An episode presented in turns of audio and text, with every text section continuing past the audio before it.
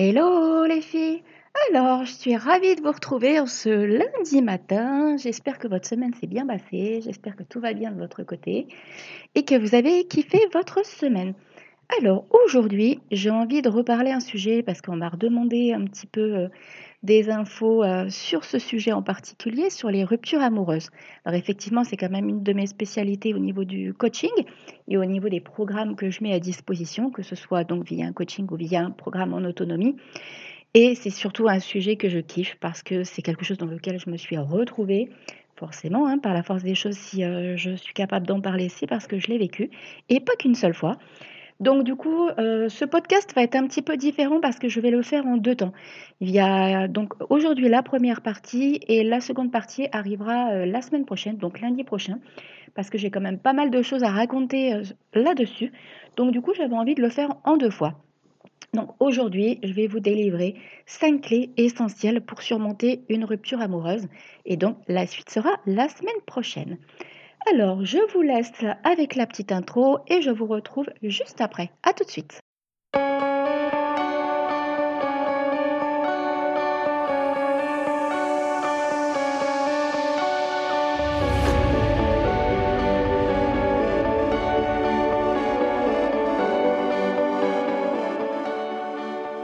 Bienvenue sur le podcast Happy Bull.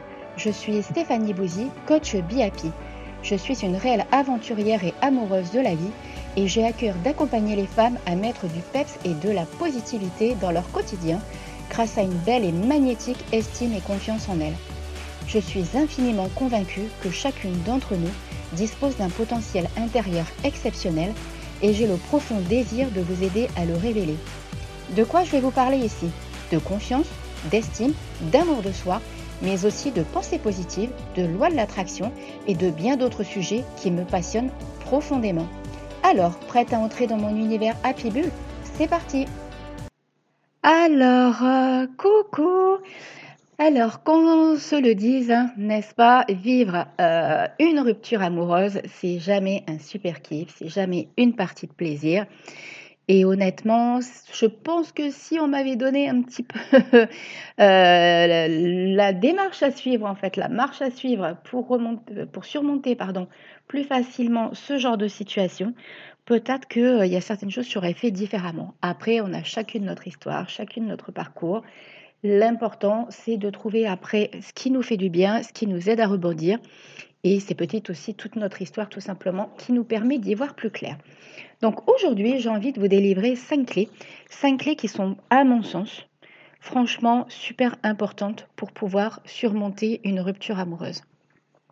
Parce que euh, une rupture amoureuse, alors déjà, il n'y a pas de façon de vivre une rupture amoureuse.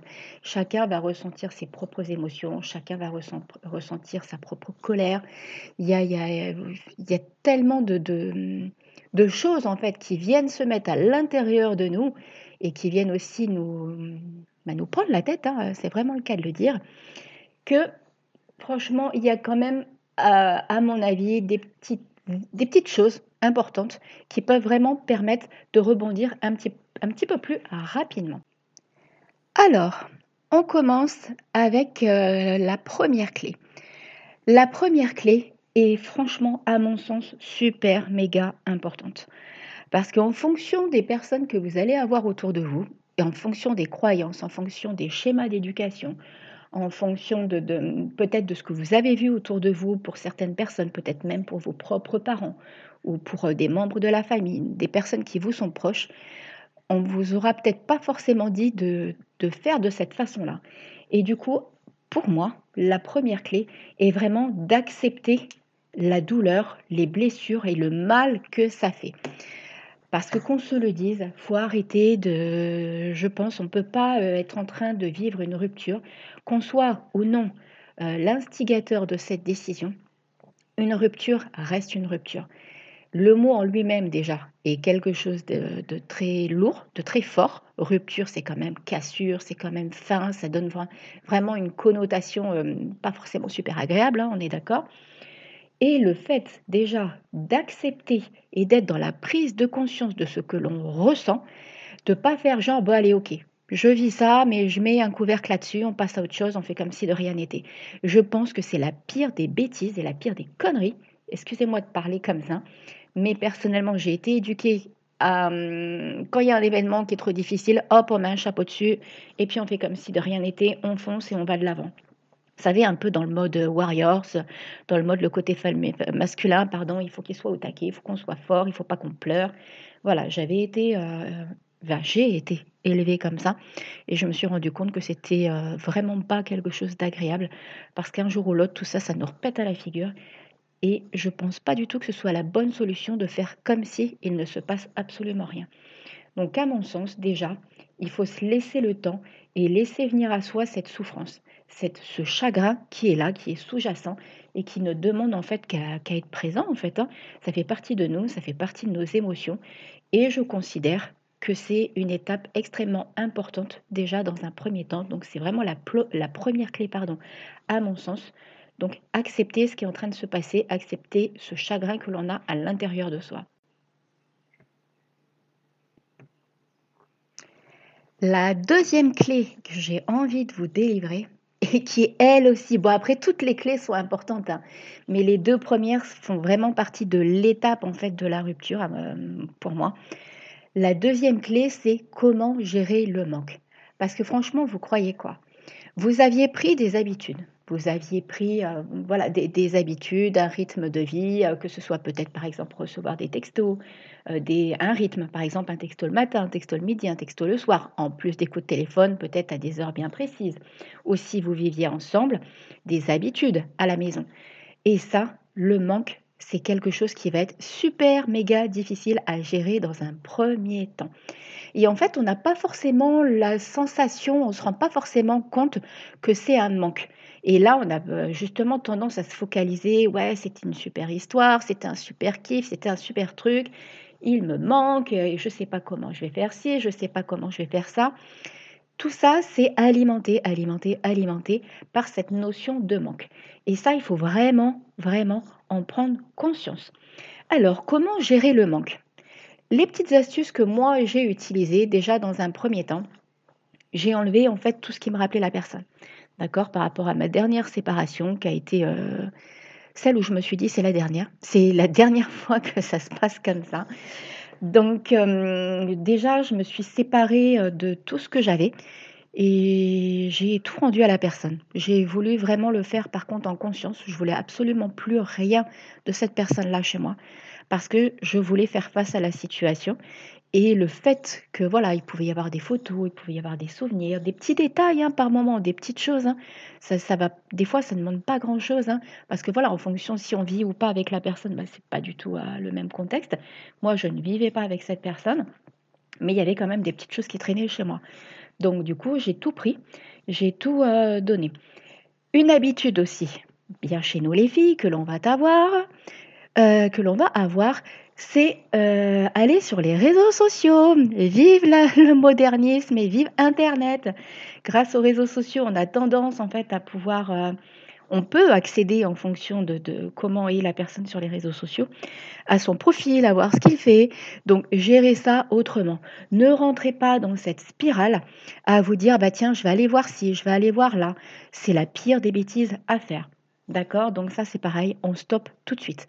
Mettez-vous une claque, pensez au podcast et dites Ah non, mais Steph, euh, le faisait et ça lui a bah, joué des. Pas joué des. Ça lui a joué des tours.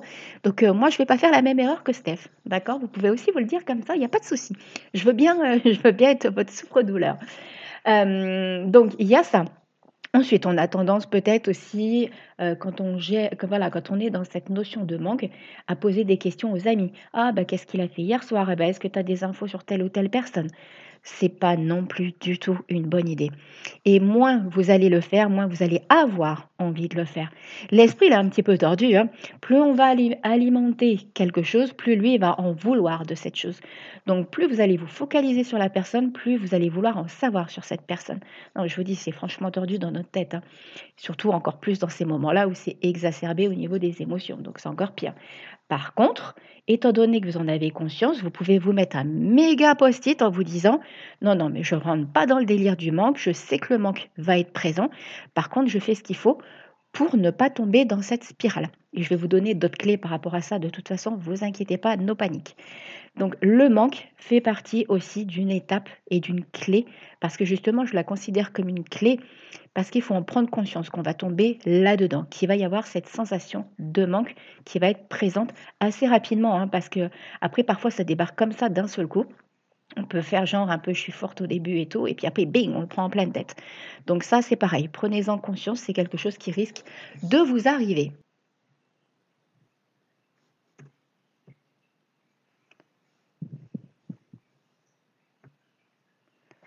Alors, du coup, la troisième clé qui est en lien direct avec cette notion de manque, à votre avis, qu'est-ce que ça peut bien être? Ça va être l'occasion, grâce à ce manque, du coup vous allez pouvoir lui dire merci, de changer vos habitudes. Comme je vous l'ai dit juste avant, le manque est créé parce qu'on avait des habitudes. C'est le moment de vous mettre un coup de pied aux fesses et de changer ses habitudes. Alors là, pas de changer les habitudes quand euh, je vous parle de texto, de coups de téléphone, tout ça, mais de changer les vôtres, celles qui vous sont vraiment personnelles. Par exemple, euh, c'est peut-être le moment de vous donner un petit challenge et de vous dire, tiens, et si euh, c'était l'occasion de me remettre à une activité sportive, de me remettre à une activité physique? Parce que sincèrement, faire du sport, je ne vous demande pas de devenir champion du monde d'une catégorie, hein, je ne vous parle absolument pas de ça. Je vous parle simplement de vous trouver une activité qui va vous permettre de vous défouler et de vous aérer l'esprit. Alors quand je dis défouler, ça va être en fonction de votre tempérament. Personnellement, j'ai besoin d'activités je fais des activités qui sont très complémentaires en fait. Hein. Je fais quatre activités sportives différentes. Je fais du tennis, de, la natation, du trail et du running. Et puis peut-être même qu'un jour je ferai autre chose, mais bon, enfin, j'ai fait de la moto pendant très très longtemps. Mais là maintenant, ces quatre activités-là, ça fait quelques années que je les fais en l'une, voilà, tout ensemble. Et j'ai trouvé mon équilibre. Donc quand je vous dis de faire une activité physique qui va vous défouler, cherchez si vous avez besoin, vous, directement, d'une activité qui va vous défouler physiquement ça peut être de la boxe, ça peut être du tennis, parce que voilà, il y a la sensation de frapper, ça peut être du squash, ça peut être, qu'est-ce que ça peut être euh, Ça peut être du vélo, où il y a la sensation physique. Voyez ce qui vous parle, mais ça peut être aussi, par exemple, se mettre au yoga. Ça peut être, euh, alors la danse. Bah, après, par contre, que ce soit de la danse classique ou autre chose, genre, euh, comment on appelle ça déjà La kizomba, ça va être bien plus physique, d'accord? C'est pas la même chose. Voyez vraiment ce qui vous parle. Si vous n'êtes même pas sûr, vous allez. Souvent, les premières séances sont gratuites, donc euh, n'hésitez pas et euh, vous testez, voir ce qui vous parle. Peut-être que vous allez avoir euh, besoin de quelque chose qui vous vide simplement la tête. Ça peut être la natation. La natation, en fait, sincèrement, cette notion de flottaison, moi, je la kiffe. J'adore nager, j'adore faire des allers-retours, j'adore faire de la distance, mais en même temps, ça me vide la tête. Ça peut être aussi courir, le running, en fonction de où vous allez le pratiquer. Bon, moi, voilà, je suis à La Réunion, donc je peux le faire dans des endroits très divers et variés. Mais autour de chez vous, il y a peut-être une forêt ou des choses comme ça. Profitez-en, allez vous évader. Et c'est l'occasion, justement, pour changer votre habitude et modifier cette sensation de manque. OK? Donc, challengez-vous. Ça peut être une activité créatrice, hein, une activité que vous aviez mis de côté. voilà, ça peut être la photo, ça peut être le dessin, ça peut être la peinture, ça peut être le scrapbooking. Faites quelque chose qui va vous changer de votre quotidien. Parce qu'en plus, vous serez fier de vous, je peux vous l'assurer.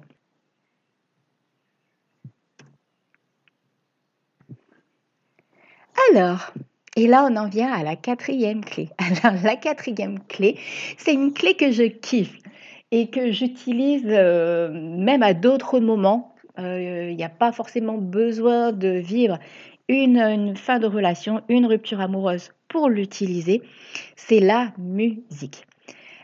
Avez-vous déjà ressenti cette sensation euh, De toute façon, c'est bien connu, la musique adoucit les mœurs, comme on dit cette sensation de bien-être quand vous écoutez une musique qui a du peps. Là, je ne vous parle pas d'aller écouter la musique du Titanic ou d'aller écouter des trucs euh, super love et tout. Ah, non, non, non. Là, je vous parle d'un truc qui va vous mettre de, l'énergie, du peps et euh, qui va vous, vous, donner l'envie de bouger en fait.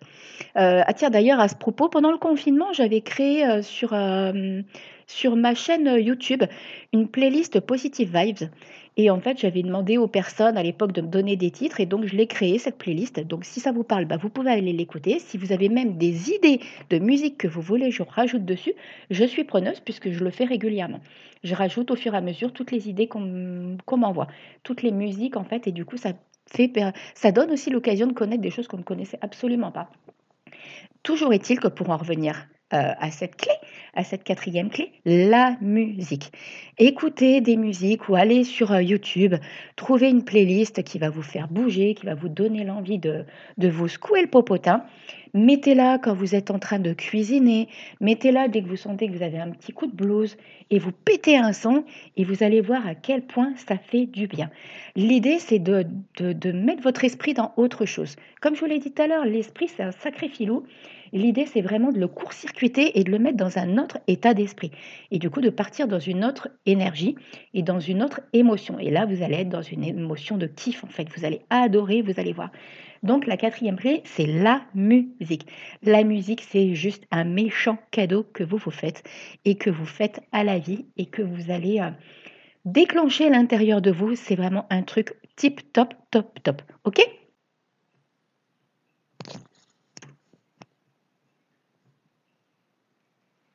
Alors, et la cinquième et dernière clé donc de ce podcast, puisque la suite arrivera la semaine prochaine, ça reste dans la continuité de la quatrième clé en fait. La cinquième clé, c'est de vous entourer de personnes qui sont positives, de personnes qui sont bien dans leur basket, de personnes qui sont heureuses euh, de bah, d'être là, hein, de vivre tout simplement, et qui du coup ne vont pas être dans un schéma à vous ressasser tout le temps votre histoire, parce que comme je vous l'ai dit tout à l'heure, plus vous allez en parler, plus vous allez continuer à l'alimenter, et donc du coup ça va pas vous faire avancer. Hein. ça, il n'y a pas de mystère là-dessus.